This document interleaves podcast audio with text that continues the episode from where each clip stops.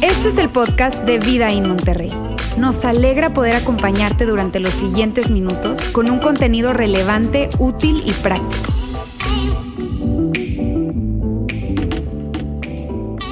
¿Cómo están? Qué bueno saludarles amigos. El día de hoy se trata de esto, de esto se trata, de la fe de la siguiente generación. Hoy va a ser un día diferente, como lo has notado, como lo has visto, con cada participación, cada, cada mensaje que estamos dando, cada canción que hemos oído hoy, tiene que ver con la siguiente generación. Y es algo que está en nuestro corazón. Es algo que está en mi corazón y es algo que está en nuestro corazón como iglesia, amigos. Y, y para mí, o, o, yo quisiera representárselos a ustedes con esta imagen. Esta imagen representa lo que está en nuestro corazón como iglesia. La van a ver ahorita probablemente allí más grande y esos son todos los chavos, bueno, no todos los chavos, pero sí muchos de los chavos que estuvieron en el campamento el año pasado en donde estuvieron chavos del campus de Ciudad de México, de Saltillo, de Monterrey. Ahí están tus hijos, probablemente tus nietos, tus sobrinos, tus amigos. Y puede que probablemente no estén allí en esa foto, pero esa foto representa a la siguiente generación.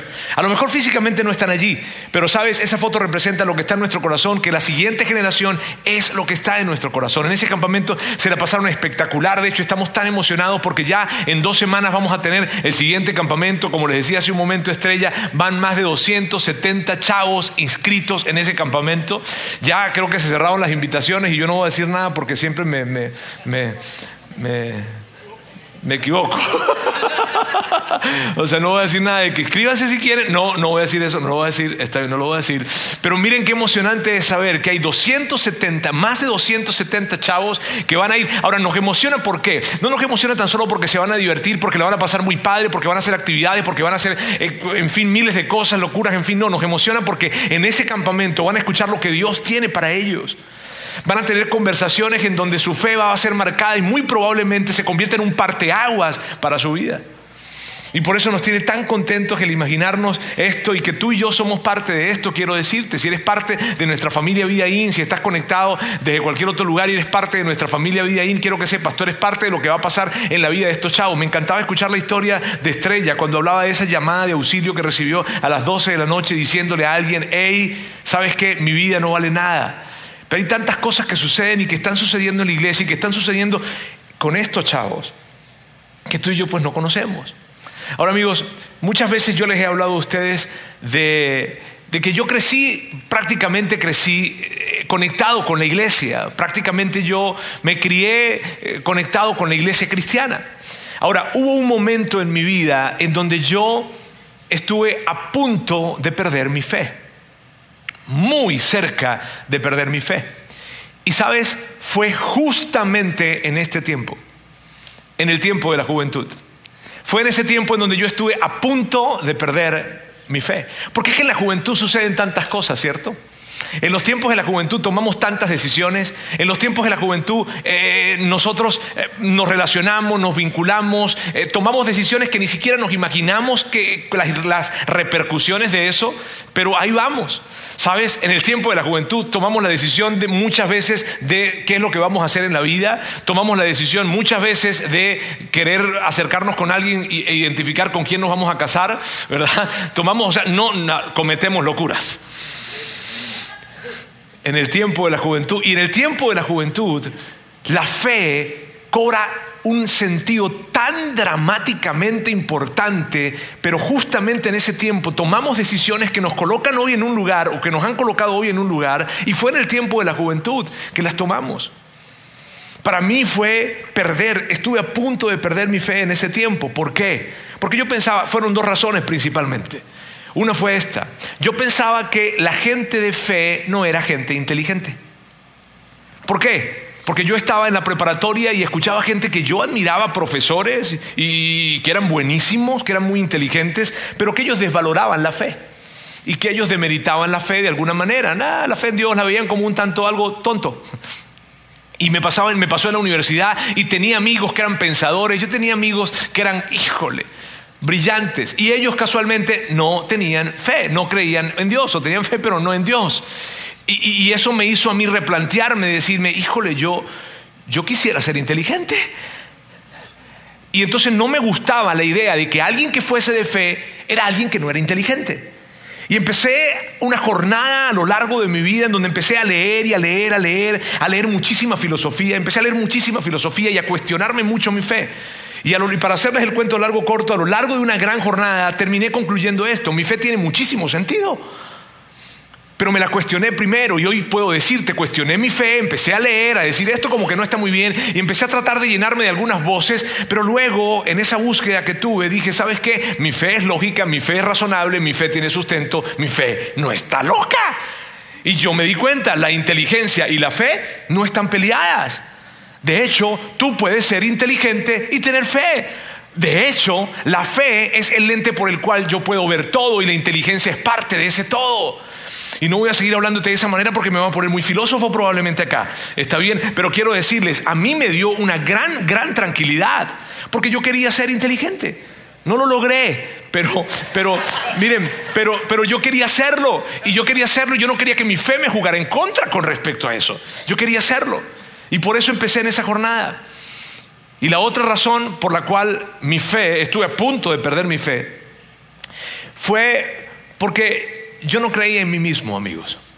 De chavo, a esa edad, cuando yo tenía, no sé, 17, 18 años, algo como eso, yo no creía en mí mismo. Yo, yo me portaba un poco mal. Yo sé que es difícil creer que un ángel como yo pueda portarse mal, pero me portaba mal. Me portaba mal, andaba con algunas amistades con que no debía andar, algunos excesos por aquí, por allá, relaciones, en fin, cosas que no estaban bien. Y entonces, cuando yo pensaba que Dios, eh, eh, o sea, cuando pensaba en Dios, yo pensaba, Dios, yo pienso en Dios, pero Dios no piensa en mí.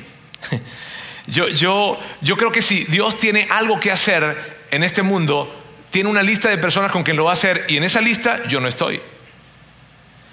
Yo, yo pensaba esto, yo no soy de los favoritos de Dios. Y yo no sé si a ti te gusta pensar eso, pero a mí me gusta ser de los favoritos. Y yo sabía, yo decía, yo no estoy en la lista de los favoritos de Dios. Y eso creó una gran inseguridad en mí, una gran inseguridad que empecé a distanciarme, porque yo decía, ¿para qué? ¿Para qué me acerco? Si yo me porto como me porto, yo me porto tan mal, híjole. Y dice, yo sé que, yo sé que, yo sé que no tengo cabida en lo que Dios quiere hacer. Y empezó algo en mi vida, hasta que un día llegó alguien, un amigo a quien yo respetaba mucho, Enrique Villalba se llama él. Y Enrique llegó y colocó, yo esto a lo mejor, no sé si en algún momento te lo he contado, pero Enrique colocó su mano en, mi hombro y, se me quedó viendo los ojos de una, con, una mirada, no fue una mirada normal, fue una mirada de esas en las que te están mirando, ¿sabes? En la que te están viendo realmente. Y Enrique colocó la mano en mi hombro y me dijo, Roberto, quiero que sepas algo, yo creo en ti.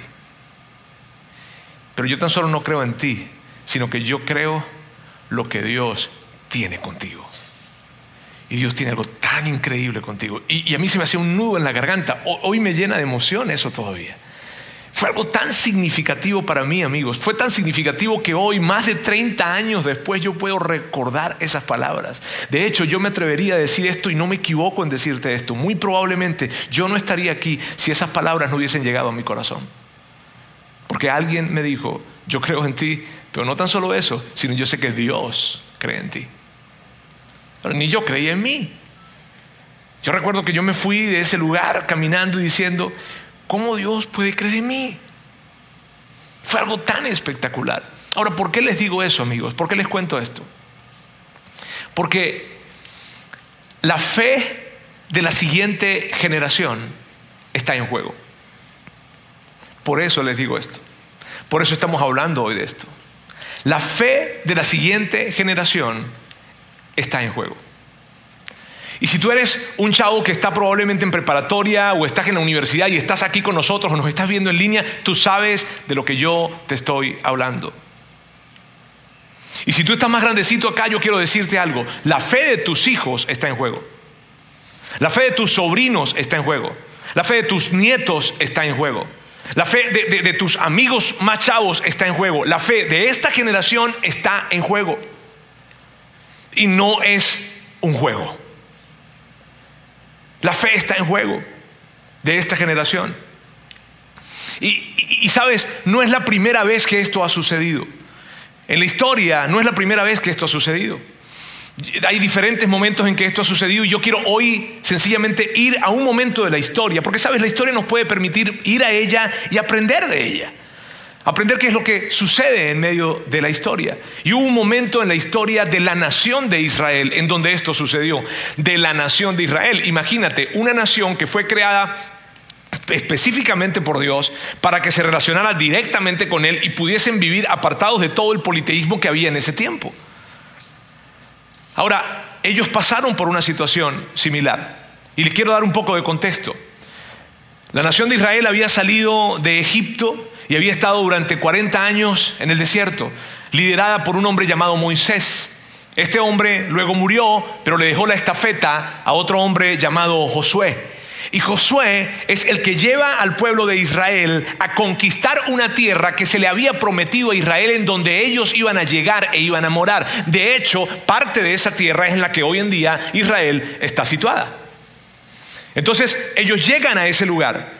Y cuando llegan a ese lugar, conquistaron los diferentes sitios y se establecieron. Y eran conocidos como una gran nación. Eran conocidos como una nación que donde llegaba, híjole, llegaba Israel, olvídate, aquí nos tenemos que ir porque llegaron los poderosos, llegaron los fuertes, llegaron los que realmente prosperan en este, en este tiempo. Y llegaron y se establecieron como una nación próspera, una nación fuerte, una nación de guerreros, porque esa era la manera en como en ese tiempo se actuaban y se tomaban los, lugares y los terrenos y, las, y, las, y la geografía. Entonces, eh, había pasado eso. Solo que esa generación que había sido liderada por Josué, en algún momento pues murió, como tiene que pasar normalmente. Vamos a ver entonces un pedacito de esa historia que está en el libro de jueces, que es un libro histórico acerca de la nación de Israel. Y dice esto. Dice, los israelitas sirvieron al Señor todo el tiempo que vivieron Josué y los líderes que lo sobrevivieron aquellos que habían visto todas las grandes cosas que el Señor había hecho por Israel.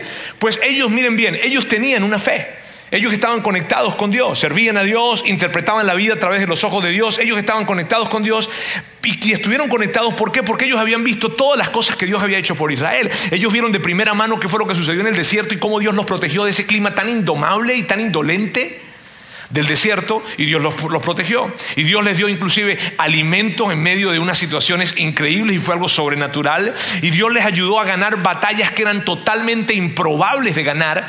Él, él vio todo esto, ¿sabes? Ellos vieron todo esto, perdón, y entonces tenían una gran, gran, gran confianza en Dios. Tenían una gran relación con Dios. Pero murieron. ¿Quiénes? Josué y toda su generación. ¿Y qué pasó entonces? Algo curioso. Miren lo que pasó. Después de que murieron todos los de esa generación, creció otra generación que no conocía al Señor, ni recordaba las cosas poderosas que había Él hecho por Israel. Ahora mira esto. ¿Qué pasó acá? De hecho, el libro de los jueces describe a esta generación como una generación que vivieron como ellos quisieron. O sea, dicho en buen regio, hicieron lo que se les pegó la gana. Ellos no tomaron ni abrazaron los valores de sus padres ni sus abuelos, sino que ellos definieron sus propios valores, definieron lo que estaba bien y lo que estaba mal. Ellos simplemente dijeron, a ver, empezaron a cuestionar cada cosa y dijeron, esto me parece que está bien, esto no lo voy a hacer, esto sí lo voy a hacer. ¿Por qué? Porque yo creo y porque yo quiero. Y empezaron a construir un propio sistema de valores diferente al que Dios les había entregado. Y empezaron a vivir la vida como ellos en una completa anarquía. Y quiero decirte algo, tal vez tú te preguntes, ¿y qué pasó con ese tiempo, Roberto? A lo mejor le fue muy bien, porque hicieron lo que ellos quisieron. Pero la historia nos deja saber que fue uno de los momentos más oscuros de la nación de Israel. Ellos perdieron todo lo que tenían. Eran naciones prósperas. Era una nación próspera con muchísima abundancia. Y llegaron todos los demás pueblos y los saquearon y los robaron y los dejaron sin nada cualquier pueblo que se le ocurría acercarse a Israel para pelear con ellos, los derrotaba. Ellos andaban, la, historia relata esto, la historia relata que toda la, nación vivió en una completa angustia, porque lo poco que producían agrícolamente, con sus animales, en fin, lo poco que producían, venían unas personas, otros pueblos, otras naciones, lo tomaban, se los llevaban, mataban a sus hijos, violaban a sus mujeres y arrasaban con ellos. Fue uno de los momentos más oscuros de Israel. ¿A causa de qué? A causa de que hubo una generación que perdió su fe. Ahora miren esto, amigos. Y esto es tan importante. Para mí, es, de hecho, de esta literatura probablemente sea lo más importante. Para mí. ¿Sabes qué yo veo en esta, en, esta, en esta literatura, en estos textos? Yo veo lo siguiente, yo veo una generación que no fue capaz de transmitir su fe a la siguiente generación. ¿Ya entiendes por dónde voy? Tú y yo somos responsables de la distinción de fe que tenga la siguiente generación. Tú y yo somos responsables de lo que los chavos de la siguiente generación tengan o comprendan acerca de la fe. ¿Qué piensan acerca de la fe? Y sabes, su fe está en juego.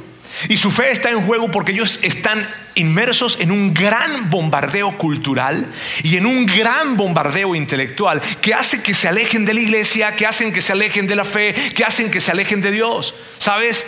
Y lo que nosotros queremos hacer, lo que, nosotros, lo que yo quiero hacer, es que hagamos lo que tengamos que hacer para que ellos se queden aquí.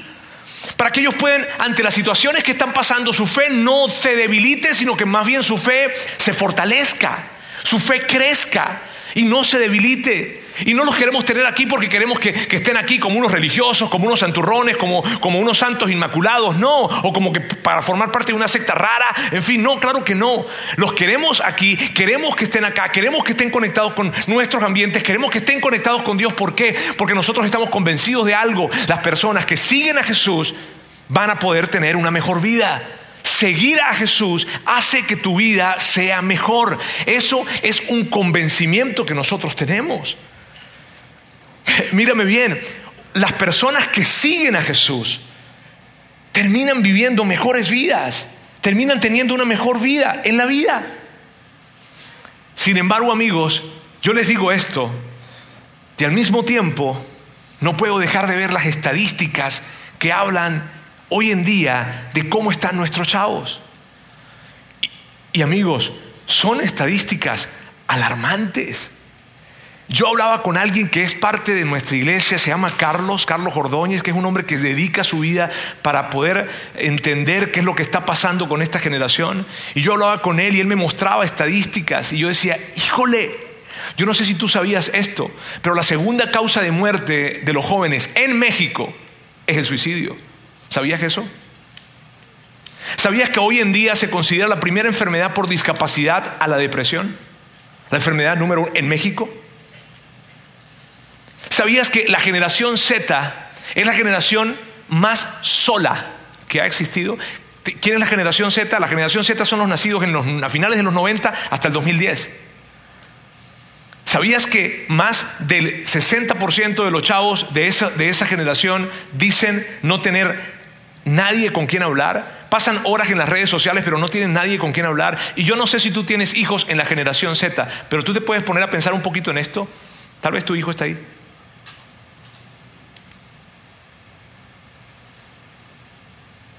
¿Te puedes poner a pensar un poco en esto?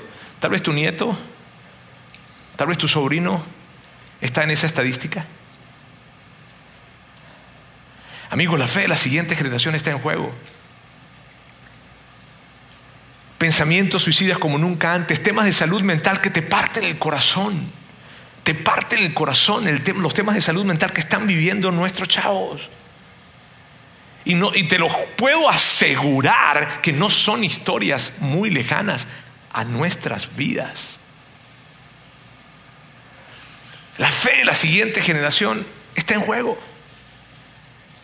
Intentos de lastimarse, adicciones que comienzan a muy temprana edad, el alcohol ya comienza en la primaria, el tema del vape, que, pareciera que es algo supuestamente eh, indefenso, pero que comienza tan temprano y que es la puerta de entrada a vicios más complicados, sentido de identidad, su valor, en fin, hay tanta cosa sucediendo. Esas son las estadísticas, y no te estoy hablando de estadísticas de Estados Unidos, de Europa, no, de México. Los expertos en esto dicen que todo esto tiene un fondo. Todo esto que los chavos están experimentando hoy en día, y puede que, que te digo, chavos que están cerca de tu círculo relacional, están experimentando hoy en día, tiene un fondo. Y se puede ubicar en tres necesidades que ellos tienen. La primera de ellas es identidad, una necesidad de identidad. Ellos, esto de, esto de quién soy yo. Y, puede que no se, hagan la pregunta quién soy yo, está bien, pero esto está conectado cuando los chavos dicen, ¿sabes qué? Yo no valgo, yo no sirvo para nada. ¿Sabes qué? Yo no creo que yo pueda lograr la preparatoria, yo no creo que pueda lograr la universidad, yo no, yo no sirvo, yo no puedo, yo no alcanzo, yo no tengo las herramientas, yo soy tonto, la gente como me mira, en fin, todo eso tiene que ver con identidad. La otra necesidad es una necesidad de sentido de pertenencia. Ellos quieren sentirse parte de algo, quieren, quieren, saber que pertenecen, ¿sabes? Quieren sentirse seguros en algún lugar. Y con tantas ondas que, y bombardeos que están teniendo, ellos creen que no pueden llegar a un lugar en donde realmente se les puede aceptar tal como son o tal como ellos creen que son. Y la otra necesidad es la necesidad de propósito un sentido de propósito. Ellos quieren de alguna manera saber que están haciendo la diferencia, pero como sienten que no la están haciendo, es una locura lo que está pasando dentro de ellos y van para un lado y van para el otro y prueban con una cosa y prueban con otra, pero básicamente es identidad, pertenencia y propósito. Esas son las tres necesidades que los chavos necesitan cubrir. El asunto es este, amigos, que estas necesidades que están acá, ellos tratan de llenarlas de diferentes maneras, con redes sociales, con sustancias, con relaciones, con amistades, grupos. Y el asunto es que cuando tratan de llenarlas de esa forma, al tratar de llenarlas de esa manera es que tenemos las estadísticas que tenemos. Por tratar de llenarlas de esa forma la forma, yo considero y nosotros estamos convencidos de esto, la mejor manera, el mejor lugar para poder conseguir identidad, sentido de pertenencia y propósito es Dios. Los chavos necesitan entender que hay un Padre Celestial que les ama y que, y que ellos pueden sentirse seguros en Él y que, y que ellos pueden saberse amados por Él. Y que no tan solo es eso, sino que Él les llama hijos. ¿Y saben nuestros chavos eso? ¿Saben ellos que ellos pueden pertenecer y que pueden acercarse? Pueden acercarse completamente a Dios, aún con todas sus dudas en sus mentes, aún cuando no saben si yo soy bisexual, heterosexual, pansexual, lo que sea, pero yo es que yo soy esto y si yo soy esto no me puedo acercar a Dios. ¿Quién dijo eso? Aún con sus, aún con sus grandes eh, necesidades, con sus grandes dudas, no puedo lograrlo, no puedo alcanzarlo, soy bueno para nada, es que hice esto, es que ahora estoy tomando alcohol, es que ahora estoy probando este tipo de sustancias, entonces ya eso no me hace apto para acercarme a Dios. No, la iglesia la ha embarrado. Nosotros la hemos embarrado. Y no hemos sido capaces de llevar un mensaje claro, pleno y total en donde los brazos de Dios están totalmente abiertos para cualquier persona que se quiera acercar. Y ellos necesitan ese mensaje. Ellos necesitan escuchar que no necesitan cambiar nada para acercarse a Dios, que acercándose a Él van a descubrir su verdadero valor y su real identidad. Amigos, lo que nosotros queremos es que ellos vivan vidas libres de remordimientos. Si tú eres un adulto, que por lo que veo hay muchos aquí, tú sabes lo que se sienten los remordimientos. Tú sabes lo que se siente, yo no tuve que haber hecho esa llamada, yo no tuve que hablar con esa persona, yo no tuve que hacer ese negocio, yo no tuve que tomarme esa copa de más, yo no tuve que ir a ese lugar. Es tan... ¿Has vivido con remordimientos? Yo no quería decir eso. Yo no quería Tú sabes bien y tú no quieres eso para tus hijos. Tú quieres que tus hijos vivan una vida libre de remordimientos, al menos con la menor cantidad posible de remordimientos. Eso es lo que tú y yo queremos. Sabes que hay un pensador que se llama Jordan Peterson, es un psicólogo canadiense, un, hombre brillante. Y él dice esto, Él dice que no es posible que alguien se escape de los remordimientos. Todos, sin excepción, todos sin excepción, nos remuerde la conciencia por algo que debíamos haber hecho pero que no hicimos o por algo que hicimos que no debíamos haber hecho. De hecho, en su libro Más allá del orden, Jordan Peterson dice esto. Él dice, ¿acaso hay alguien que pueda salvarse de los remordimientos a las 4 de la madrugada después de haber hecho algo inmoral o pernicioso o de no haber actuado cuando era necesario? Si fuéramos los dueños de nuestros propios valores, actuaríamos como quisiéramos sin sufrir arrepentimiento, tristeza ni vergüenza. Pero nunca he conocido a nadie que lo consiga. Incluso las personas más psicopáticas parecen al menos tener ganas de ocultar sus fechorías bajo un mar de mentiras. ¿Por qué? Porque tú y yo no definimos los valores. Porque nosotros no somos dueños de los valores. Los valores pertenecen o vienen de una fuente más grande, más arriba, suprema. Los valores vienen de Dios.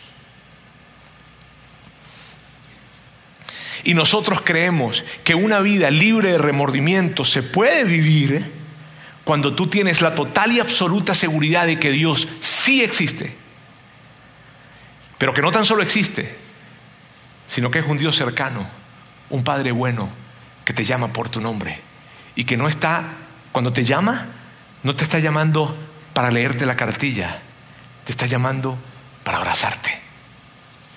Para eso te está llamando. Ahora, tú y yo somos los responsables de decirle eso a esta generación.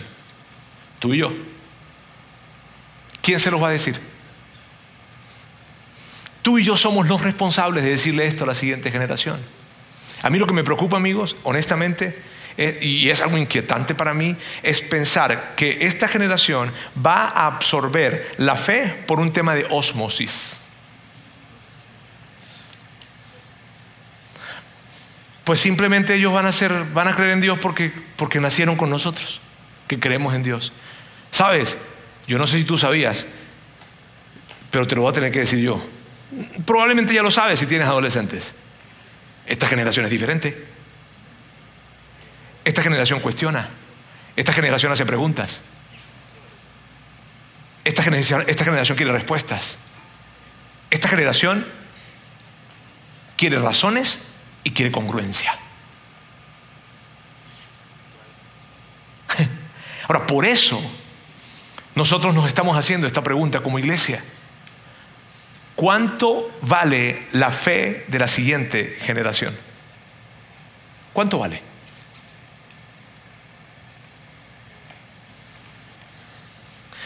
Yo quiero decirles cuatro cosas solamente hoy. ¿Está bien? Que están conectadas con esto. ¿Cuánto vale la fe de la siguiente generación? Porque me asusta que la historia que se relata en el libro de los jueces se vuelva a repetir. Y con mis hijos, con tus hijos, yo no quiero que eso suceda.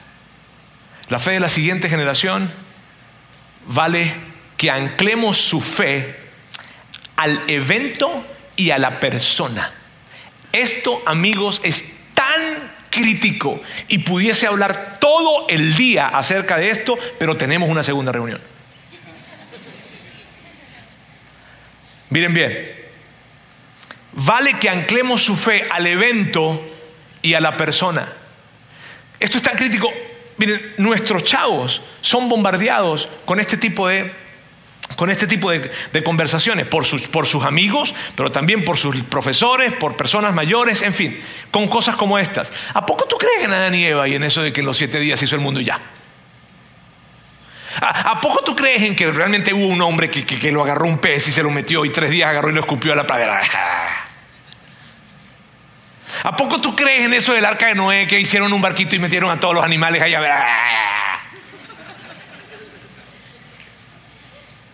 ¿Y qué crees tú que contestan ellos?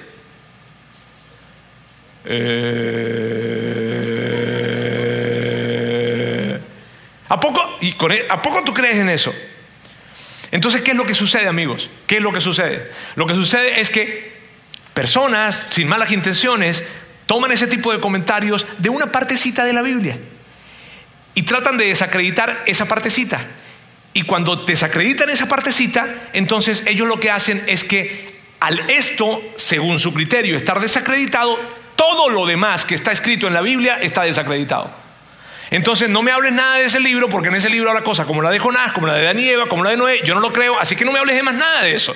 Y tú sabes qué es lo que me pudre a mí, perdón por la palabra, por mi griego, ¿sabes qué es lo que me frustra a mí? Que eso no es fundamental. Mi fe no se basa en el Génesis. Y no estoy diciendo que eso no sea verdad. Pero mi fe no se basa en Jonás, ni se basa en Adán y Eva, ni se basa en Noé. Cada vez que mis hijos, o que yo hablo con mis hijos acerca de esto, yo les digo, sobre todo a, los dos, Antonella y Andrés, Anto que fue la niña increíblemente maravillosa que cantó hace un momento acá. Yo le digo, se los he dicho desde, chicos. Cuando alguien se acerca a decirles, ¿a poco tú crees en Jonás? ¿A poco tú crees en Noé? ¿A poco tú crees en Adán y Eva? ¿Y a poco tú crees en todo eso? Que le contesten de esta manera, no sé. Y tú eres la hija del pastor. Y no sé.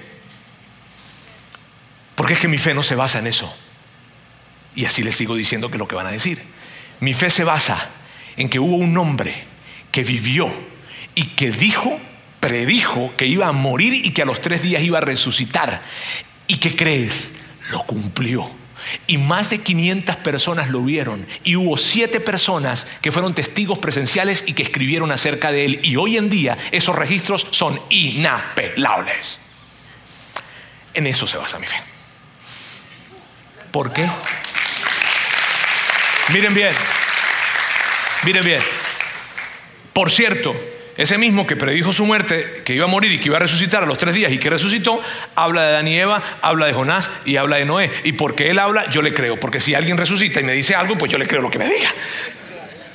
Ahora, miren bien, pero no es al revés. No es Jonás, Moisés, Adán y Eva la base de nuestra fe. Sépanlo, no lo es. Y si alguien no quiere creer en eso, pues ¿saben qué? Chido, está bien. Pero con respecto a Jesús, Mírame bien, vamos a anclar la fe de la siguiente generación con respecto a esto, al evento que se llama resurrección y a la persona que se llama Jesús. Yo lo que estoy queriendo decirles, amigos, es ayudemos a esta generación a que entiendan qué es lo fundamental y que construyan sobre lo fundamental. A eso me estoy refiriendo.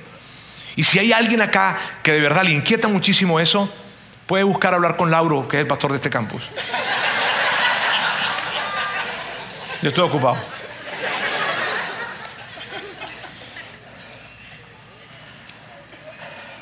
Esto amigos lo vamos a hacer.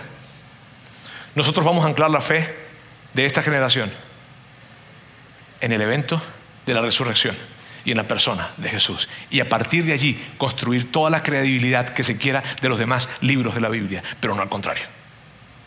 No al contrario. La pregunta que hay que hacerse no es si Jonás existió, no es si existió Moisés, no es si existió el arca Noé. La pregunta que hay que hacerse es esta. ¿Son confiables Mateo, Marcos, Lucas y Juan? Esa es la pregunta que hay que hacerse. Y me encanta que se la hagan. Porque cuando tú te haces la pregunta, ¿son confiables Mateo, Marcos, Lucas y Juan? Y realmente quieres estudiar eso, ¿sabes con qué te vas a encontrar? Con que son confiables. Con que sí sucedió. Por eso, anclaremos su fe en el evento de la resurrección y en la persona de mi Señor Jesús. La segunda cosa es la siguiente. ¿Cuánto vale la fe de la siguiente generación? Vale que cambiemos nuestro énfasis de creer en Jesús a seguir a Jesús. Amigos, y esto es otra cosa. Mírame, hablaba con mi hijo, que tiene 12 años y que es un personaje, y le decía, y empecé a hablar con él. Y le pregunté, háblame acerca de tus amigos, y me empezó a hablar acerca de sus amigos, y de repente me, empezó a decir, yo le pregunté, háblame de, la fe de tus amigos también, de qué creen. Y Entonces él empezó a decirme, bueno, papá, este cree en Dios, este cree en Dios, este cree en Dios. Eh, ah, no, este cree en Dios, pero este no tan solo cree en Dios, papá, sino que además se porta bien. Ok, mírame, yo, no sé si, yo no sé si tú dimensionas lo que me está contestando mi hijo aquí, Andrés. Sabes, el cristianismo se ha vuelto una un punto de referencia solamente. O sea, es como decir, este mexicano, este venezolano, este colombiano, este argentino, este cristiano. Pero como se comporta no tiene nada que ver. Se ha convertido en un punto de referencia. Me encantaba porque Andrés me decía, este cristiano, este, este, este cree en Dios, pero se porta bien, papá, se porta bien, sí, se porta. Los otros creen en Dios, pero no. Ahora, mire, mire, mire, amigo, lo que les quiero decir con esto es, es lo siguiente. Creer a ti y a mí no nos hace seguidores de Jesús, nos hace admiradores de Jesús. Y ser un admirador de Jesús no hace ninguna diferencia. Creer, yo me asombraba, acá en México yo supe eso, ¿está bien? Yo me asombraba que los carteles tienen sus santos, tienen sus capillitas y tienen sus líderes religiosos allí para que les recen y oren por ellos. ¿Cómo harán? Voy a matar a fulano y sultano, échame la manito. No, no sé. Ahora, ¿sabe, ¿y sabes qué significa eso? Eso refleja la fe decadente de una nación. Eso es lo que refleja, que el cristianismo se ha vuelto meramente una referencia y no se ha vuelto lo que es. ¿Y qué es el cristianismo? El contexto por el cual tú y yo debemos interpretar toda la vida. Ese es el cristianismo. El cristianismo es el lente por el cual nosotros tenemos que interpretar cómo manejamos nuestro tiempo, cómo manejamos nuestra moralidad, cómo manejamos nuestro dinero, cómo tomamos decisiones, cómo interactuamos con otras personas. Ese es el cristianismo. El lente por el cual podemos interpretar toda, absolutamente toda la vida. Entonces, amigos, vale la pena por nuestra siguiente generación cambiar el énfasis de creer en seguir y decirles a nuestros chavos, hey, nosotros no vamos a creer en Dios. No, no, vamos a seguir a Jesús. Porque cuando tú sigues a Jesús, significa que tú actúas como Él. Y cuando tú vas a tomar una decisión, tú te haces este tipo de preguntas. ¿Qué haría Jesús ante esto? ¿Cómo trataría Jesús a mi vecino que me está rompiendo el alma con esa música hasta las 5 de la mañana? Porque yo sé cómo lo trataría yo. Pero ¿cómo lo trataría Jesús?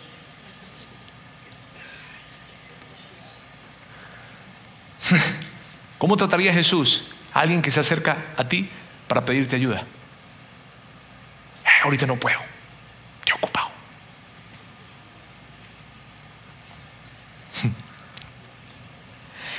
Voy a ir al punto 3 que está totalmente relacionado con el punto 2.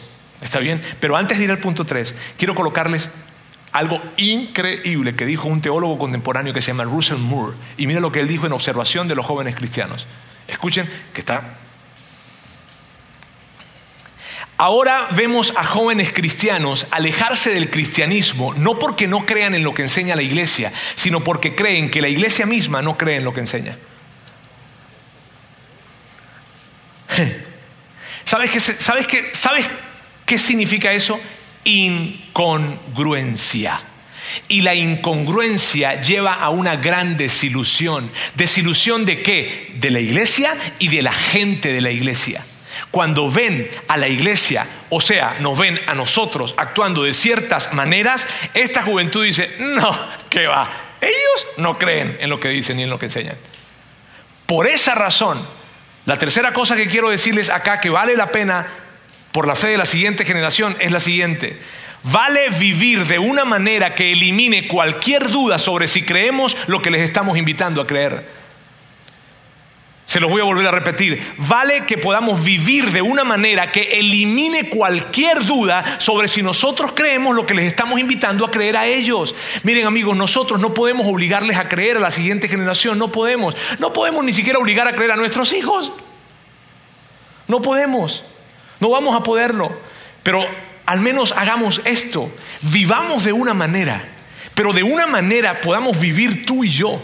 De tal forma en la que ellos cuando se vayan de casa, cuando estén más grandecitos, digan esto, o si ya están grandecitos, cuando se están yendo, en fin, puedan decir lo siguiente, puedan expresarse y decir esto. La verdad, yo no sé si realmente creeré en Jesús, seguiré a Jesús, no lo sé, pero lo que sí te puedo decir es algo. Mi papá, mi mamá, la gente de esa iglesia, los líderes, los mentores, en fin, ellos creían lo que decían.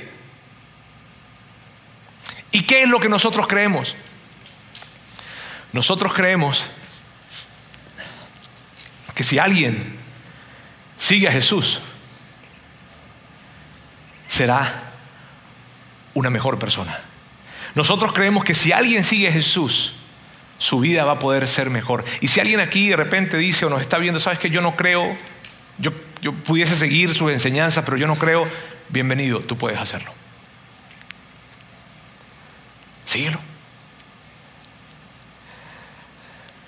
Mira, mira bien, Seguir a Jesús hace que tú y yo seamos mejores esposos, mejores padres, mejores profesionales, mejores vecinos, mejores estudiantes, mejores hijos, mejores hermanos, mejores personas y mejores ciudadanos. Eso es lo que hace seguir a Jesús. Seguir a Jesús no hace que yo me levante a juzgar a todo el mundo porque piensa cosas diferentes a mí.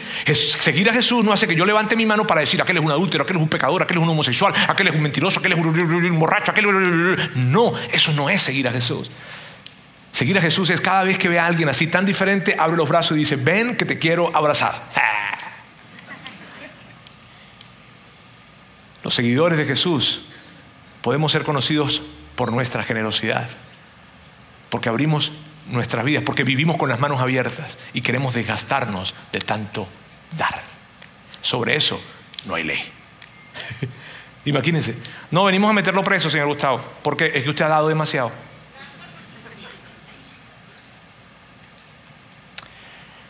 Amigos, y por último, la cuarta cosa es esta.